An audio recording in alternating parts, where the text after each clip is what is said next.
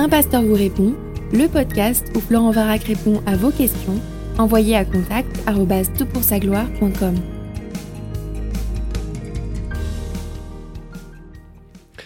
La question est posée pour ce podcast. Bonsoir Florent. Dans ton dernier webinaire sur l'occultisme, il me semble que tu dis que les esprits ne connaissent pas nos pensées. Cela signifie-t-il que le diable ne peut pas lire nos pensées? Quel verset, passage biblique justifie cela? Je suis souvent assailli de pensées qui insultent Dieu lorsque je prie, et je me sens vraiment mal par rapport à ça. J'en ai parlé avec une sœur en Christ qui m'a dit qu'elle avait exactement les mêmes pensées que moi et on se demandait comment gérer la situation. Que faire quand ces pensées viennent? Premièrement, est-ce une attaque du diable? Peut-il intervenir sur nos pensées ou ces pensées viennent-elles de nous? Deuxièmement, nous avons toujours peur que ces pensées arrivent et nous nous forçons alors à y penser comme ça c'est fait. Mais nous nous sentons coupables ensuite et demandons pardon à Dieu. Quelle est la bonne réaction à avoir? Troisièmement, peut-on dire stop au diable ou faut-il au contraire ne surtout pas lui parler? Quatrièmement, le diable peut-il écouter nos pensées et notre dialogue intérieur? Écoute-t-il nos prières à Dieu? Merci par avance pour ton retour et pour tes podcasts édifiants. Alors écoute, merci pour ta question, merci pour ta confiance en évoquant cette question si personnelle, merci aussi pour le retour que tu trouves. Ces podcasts édifiants, ça me euh, réjouit et gloire à Dieu si c'est utile. Merci également parce que tu fais preuve d'une transparence qui, à mon sens, euh, t'honore, non seulement par le fait que tu en parles pour euh, ce podcast, mais aussi parce que tu t'en es ouvert à une sœur de l'Église et finalement, en cela, tu montres ce qu'est véritablement euh, la communauté que Dieu aime. C'est pas une communauté où les gens sourient et les gens bien évangéliques vont toujours bien, mais c'est une communauté où on peut évoquer les choses les plus pesantes et les plus difficiles que nous vivons, sans être pour autant immédiatement jugé, sans être pour autant repris ou sans que l'on entende des formules un peu rapides, telles que parfois on peut l'entendre. Est-ce que tu te confies suffisamment à Dieu? Est-ce que tu as mémorisé tel verset? Ou est-ce qu'il y a un péché dans ta vie? En réalité, nous sommes brisés de différentes manières et on a besoin du secours des uns et des autres. Galates 6, 2 nous dit Portez les fardeaux les uns des autres et vous accomplirez ainsi la loi du Christ. Et moi, je trouve magnifique d'être dans une église où tu puisses évoquer un fardeau, cette sœur puisse évoquer un fardeau en plus similaire et que vous puissiez ensemble cheminer. J'espère que ce podcast sera utile. Je vais le diviser en deux. On va d'abord aborder la question est-ce que le diable peut lire dans nos pensées? Et puis dans un deuxième podcast, j'évoquerai ce que j'estime pourrait être quelques pistes utiles pour ton chemin, pour votre chemin. Premièrement, je voudrais remarquer, euh, définir un peu ce qu'est le diable. J'imagine que si vous écoutez ce podcast et que vous venez d'une perspective athée, d'une perspective matérialiste et que vous imaginez que seul ce qui est visible euh, euh, existe, alors parler du diable, ça doit sembler étrange. Alors brièvement, j'aimerais rappeler ce que la Bible dit, c'est que Dieu a créé un monde tangible, parfait, matériel, celui que l'on peut observer, mesurer plus ou moins facilement bien qu'il y ait beaucoup de choses que l'on utilise sans trop vraiment le comprendre, euh, prenons la notion par exemple de gravité, on l'utilise, on l'emploie, on la voit, on l'observe, on ne sait pas toujours la comprendre, on peut que la mesurer. Et euh, il en est de même d'autres aspects, la conscience, et ça va peser d'ailleurs sur la deuxième partie de ta, euh, de ta question. Qu'en est-il vraiment de ce qui, de ce qu'il en est d'un point de vue scientifique? Souvent ça nous échappe, mais on utilise ces concepts, et il y a plein de choses que l'on utilise. Bref, il y a un monde créé, tangible, on ne le comprend pas toujours pleinement, mais il existe, on le voit, on en voit les effets.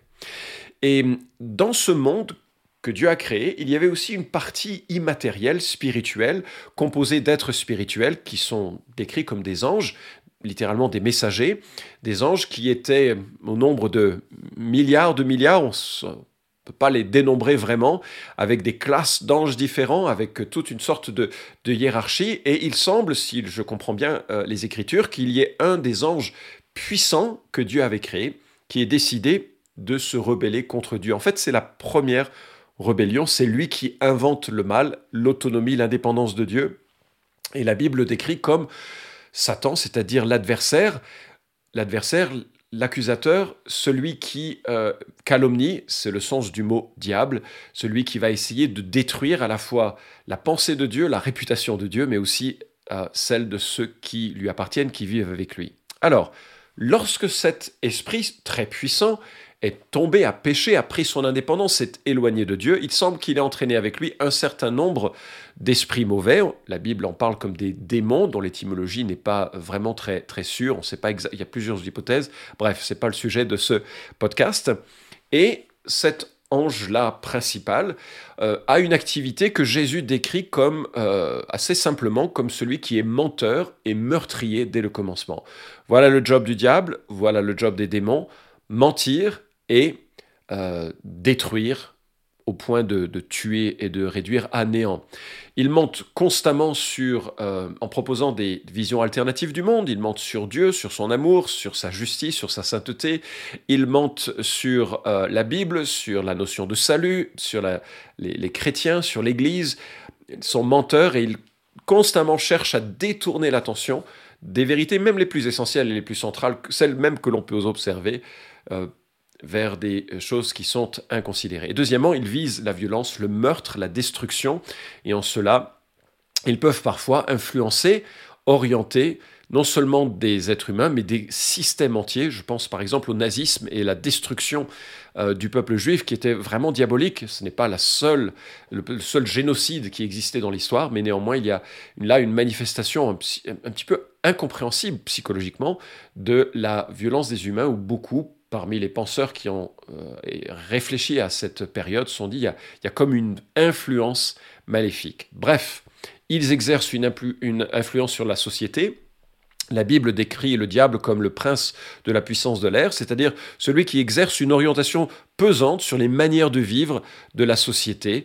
Euh, et euh, voilà comment la Bible décrit les choses en, quelques mots. Alors, ces êtres-là, ces êtres spirituels, qui ne sont pas incarné, même si dans l'Ancien Testament, à plusieurs reprises, des anges de Dieu se sont révélés en des formes physiques et matérielles. Je pense par exemple aux anges qui sont venus rendre visite à Abraham en, Genèse chapitre 18.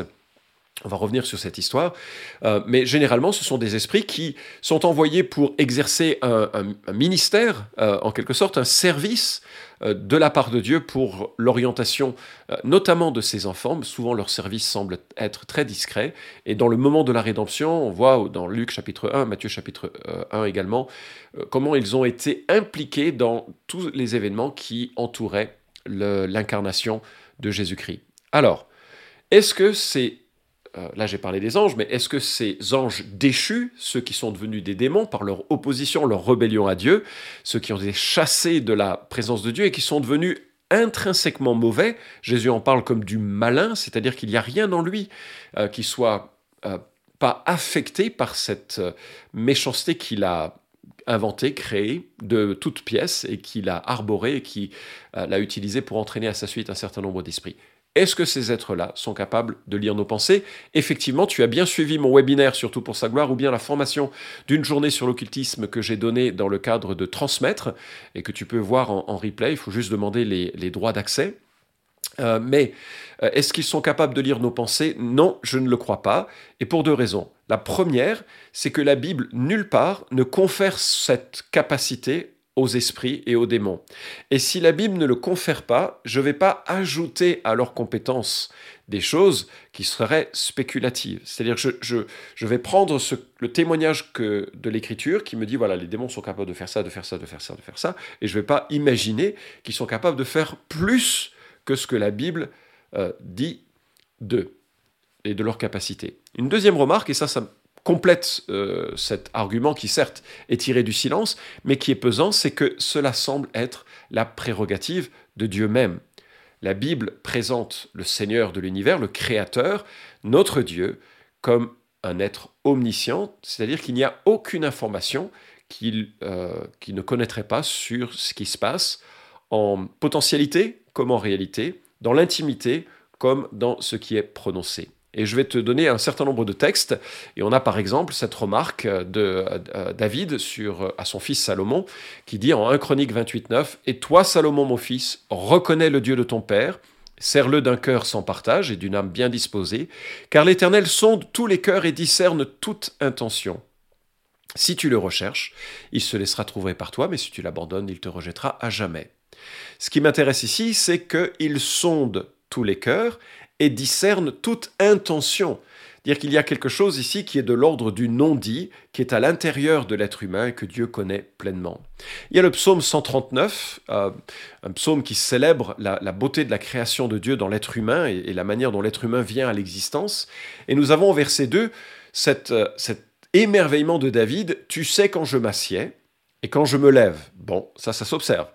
Tu comprends de loin ma pensée. Ah, alors même ma pensée, Dieu le comprend. Et au verset 23, nous lisons, Sonde-moi, ô Dieu, connais mon cœur, éprouve-moi et connais mes préoccupations. Et on a là tout ce témoignage d'un Dieu qui est intimement euh, lié à nos préoccupations, à nos soucis, à nos prières, à nos pensées.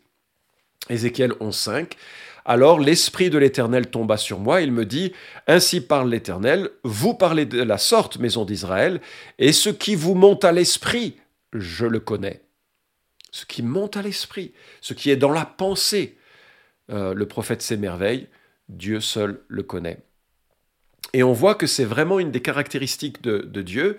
Euh, même euh, Jésus, Dieu le Fils qui s'incarne, il nous est dit qu'il connaissait les pensées des gens qui, étaient autour de lui.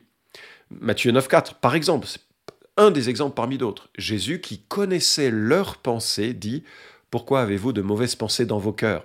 Ça devait être assez effrayant d'être devant Jésus parce que l'on était absolument euh, nu devant lui.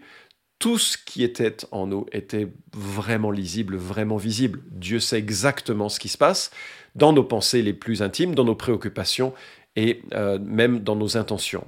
Et on a également euh, ce témoignage, alors il n'est pas aussi explicite, mais en Genèse chapitre 18, j'ai parlé de ces, de ces anges qui viennent voir Abraham pour lui annoncer que euh, son épouse serait enceinte alors qu'ils ont passé les 90 ans, et que ce sera donc un miracle euh, qui, témoignera de l'intervention de Dieu dans, leur vie. Et deux de ces anges vont continuer leur chemin parce qu'ils doivent exercer à la fois un travail de sauvetage pour Lot et sa famille et un travail de jugement à l'égard de Sodome et Gomorre. Mais les deux anges qui, euh, qui partent et euh, euh, on a le Seigneur qui préincarné. L'ange de l'Éternel, c'est souvent une préincarnation, une ouais, une manifestation plutôt du Christ préincarné, c'est mieux de le dire ainsi. et il y a un podcast d'ailleurs sur la question des, de l'ange de l'Éternel. Si ça t'intéresse, tu peux le retrouver. Et là, on voit que il est témoin de ce qui se passe dans le cœur de Sarah, qui rit dans sa tente seule de euh, cette annonce qu'elle serait enceinte alors qu'elle est si âgée. Voilà, donc ma conclusion, et j'espère l'avoir démontré euh, suffisamment par ces versets, c'est que les démons ne sont pas capables de lire dans nos pensées. Est-ce qu'ils sont capables de peser sur nos pensées? Oui, je crois. Euh, ils sont menteurs et il me semble qu'il y a une certaine porosité avec le monde spirituel et que nous sommes susceptibles d'être influencés d'une manière ou d'une autre.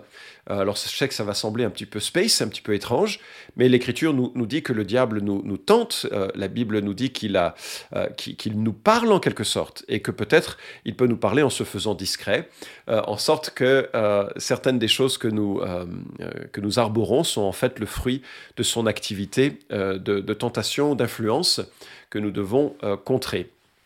Alors, oui, je pense qu'effectivement les esprits sont capables de nous influencer, mais ils ne sont pas capables de lire ce qui se passe dans notre cœur. Ceci dit, si la conception du monde de la Bible est vraie, et j'en suis profondément convaincu, ces esprits-là sont témoins, ces démons sont témoins depuis des milliers d'années du comportement des êtres humains. En fait, euh, nos comportements sont lisibles depuis des milliers d'années les êtres humains ont les mêmes types de tentations, les mêmes types de problèmes, sont en proie aux mêmes luttes par rapport aux dix commandements. Euh, ils connaissent comment ça fonctionne. Et je me dis que ça, c'est relativement facile pour un, mauvais esprit, d'un côté de suggérer une pensée euh, immorale, violente, blasphématoire, quelle qu'elle puisse être, et puis de l'autre côté, d'accuser en disant Mais tu te dis chrétien, mais tu as vu à quel point tu es nul dans ton chemin spirituel. Et je pense que c'est souvent cette image-là qui nous fait croire qu'il était exactement au moment de la pensée d'une tentation, présent et témoin de cela. Parce qu'il agit sur les deux fronts. Et en cela, nous n'avons pas à nous sentir si écrasés de la manière dont tu l'évoques Et je reviendrai là-dessus sur sa gestion, sur cette gestion de ses problèmes dans un podcast, dans le podcast suivant. Alors, euh, il y a une autre chose que je voudrais souligner. J'ai dit que Dieu seul connaissait nos pensées et que Jésus-Christ, Fils de Dieu incarné, connaissait nos pensées. Qu'en est-il du Saint-Esprit? Or, le Saint-Esprit est pleinement en nous. Il y a un passage qui euh, dit, et peut-être c'est l'un des passages les plus forts qui parle de la divinité ou qui atteste de la divinité du Saint-Esprit. Nous lisons 1 Corinthiens chapitre 2 verset 10. À nous, Dieu nous l'a révélé par l'Esprit, car l'Esprit sonde tout, même les profondeurs de Dieu. Je m'arrête un instant, et c'est là que vient la démonstration. Ce n'est pas une démonstration complète, il y a d'autres textes, beaucoup d'autres textes que je pourrais évoquer, mais l'Esprit sonde même les profondeurs de Dieu. Or, l'une des qualités intrinsèques de Dieu, c'est qu'il est insondable, c'est qu'il est infini, qu'il est au-delà, il n'y a aucune limite possible à, ce qu'il est, euh, que ce soit dans son existence éternelle, que ce soit dans les dimensions de ses qualités. Or, il nous est dit que l'Esprit sonde les profondeurs de Dieu, c'est-à-dire qu'il les comprend, il les accède. Et en cela, l'Esprit est de cette même qualité de l'omniscience. Et le verset continue, verset 11, Qui donc parmi les hommes sait ce qui concerne l'homme si ce n'est l'Esprit de l'homme qui est en lui? De même, personne ne, connaît ce qui concerne Dieu si ce n'est l'Esprit de Dieu. Or nous, nous n'avons pas reçu l'Esprit du monde, mais l'Esprit qui vient de Dieu, afin de savoir ce que Dieu nous a donné par grâce. Donc ceux qui deviennent des disciples de Jésus-Christ, qui reconnaissent leurs péchés, qui reconnaissent qu'ils ont besoin de grâce, et que Jésus-Christ est venu mourir à la croix pour offrir un plein pardon, Dieu les scelle de son esprit, le Saint-Esprit vient habiter en eux, et ce Saint-Esprit non seulement connaît toutes les profondeurs de Dieu, mais connaît forcément donc les profondeurs de l'être humain. Il est en nous pour savoir ce qui se passe, pour pouvoir nous orienter et nous relever. Et il nous a été donné afin de savoir ce que Dieu nous a donné par grâce. Qu'est-ce que Dieu nous a donné par grâce? Le verset 30 du même chapitre 1 Corinthiens 1.30, nous dit quelque chose de sublime et c'est là-dessus que je voudrais terminer cette première partie de podcast. Or, c'est par lui, Jésus-Christ, que vous êtes en Christ Jésus, qui, de par Dieu, a été fait pour nous sagesse, justice, sanctification, rédemption. C'est-à-dire que Jésus-Christ est le substitut suffisant et complet pour toutes les défaillances qui sont les nôtres, y compris les défaillances d'une vie de prière insuffisante, y compris les défaillances d'un esprit vagabond qui parfois oriente dans le, des, insultes, qui parfois oriente dans des euh, convoitises, qui parfois oriente dans des anxiétés hors de ce que Dieu voudrait que nous ayons comme souci. Le Saint-Esprit est là, et j'espère que tu entends cette voix en quelque sorte de l'Écriture, qui nous dit que Dieu est celui qui résout une fois pour toutes nos problèmes de culpabilité. Parce que lui, il a été fait pour nous sagesse, quand moi je ne suis pas sage, lui, il est pour moi. Justice, quand moi je suis injuste, il l'est pour moi. Sanctification, quand moi je ne suis pas sanctifié, il l'est pour moi. Et rédemption, je suis perdu, mais j'ai été retrouvé, comme le dit ce chant de John Newton, Amazing Grace, euh, grâce étonnante, grâce infinie. Et donc, euh, non, le diable ne peut pas lire dans tes pensées.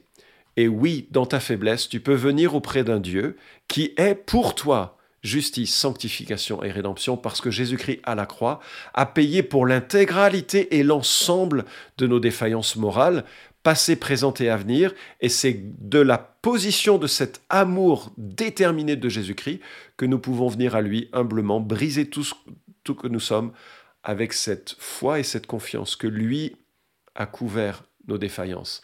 Et moi, je remarque que plus je m'émerveille de l'amour et de la grâce de Dieu, plus j'ai envie de marcher loin de toutes les combines de la chair, du monde et du diable, même si pour toi, comme pour moi, comme pour chacun d'entre nous, les combats sont rudes, les victoires ne sont pas toujours au rendez-vous, mais il y a toujours un Dieu qui nous accueille en Jésus-Christ et qui a été fait pour nous, sagesse, justice, sanctification et rédemption.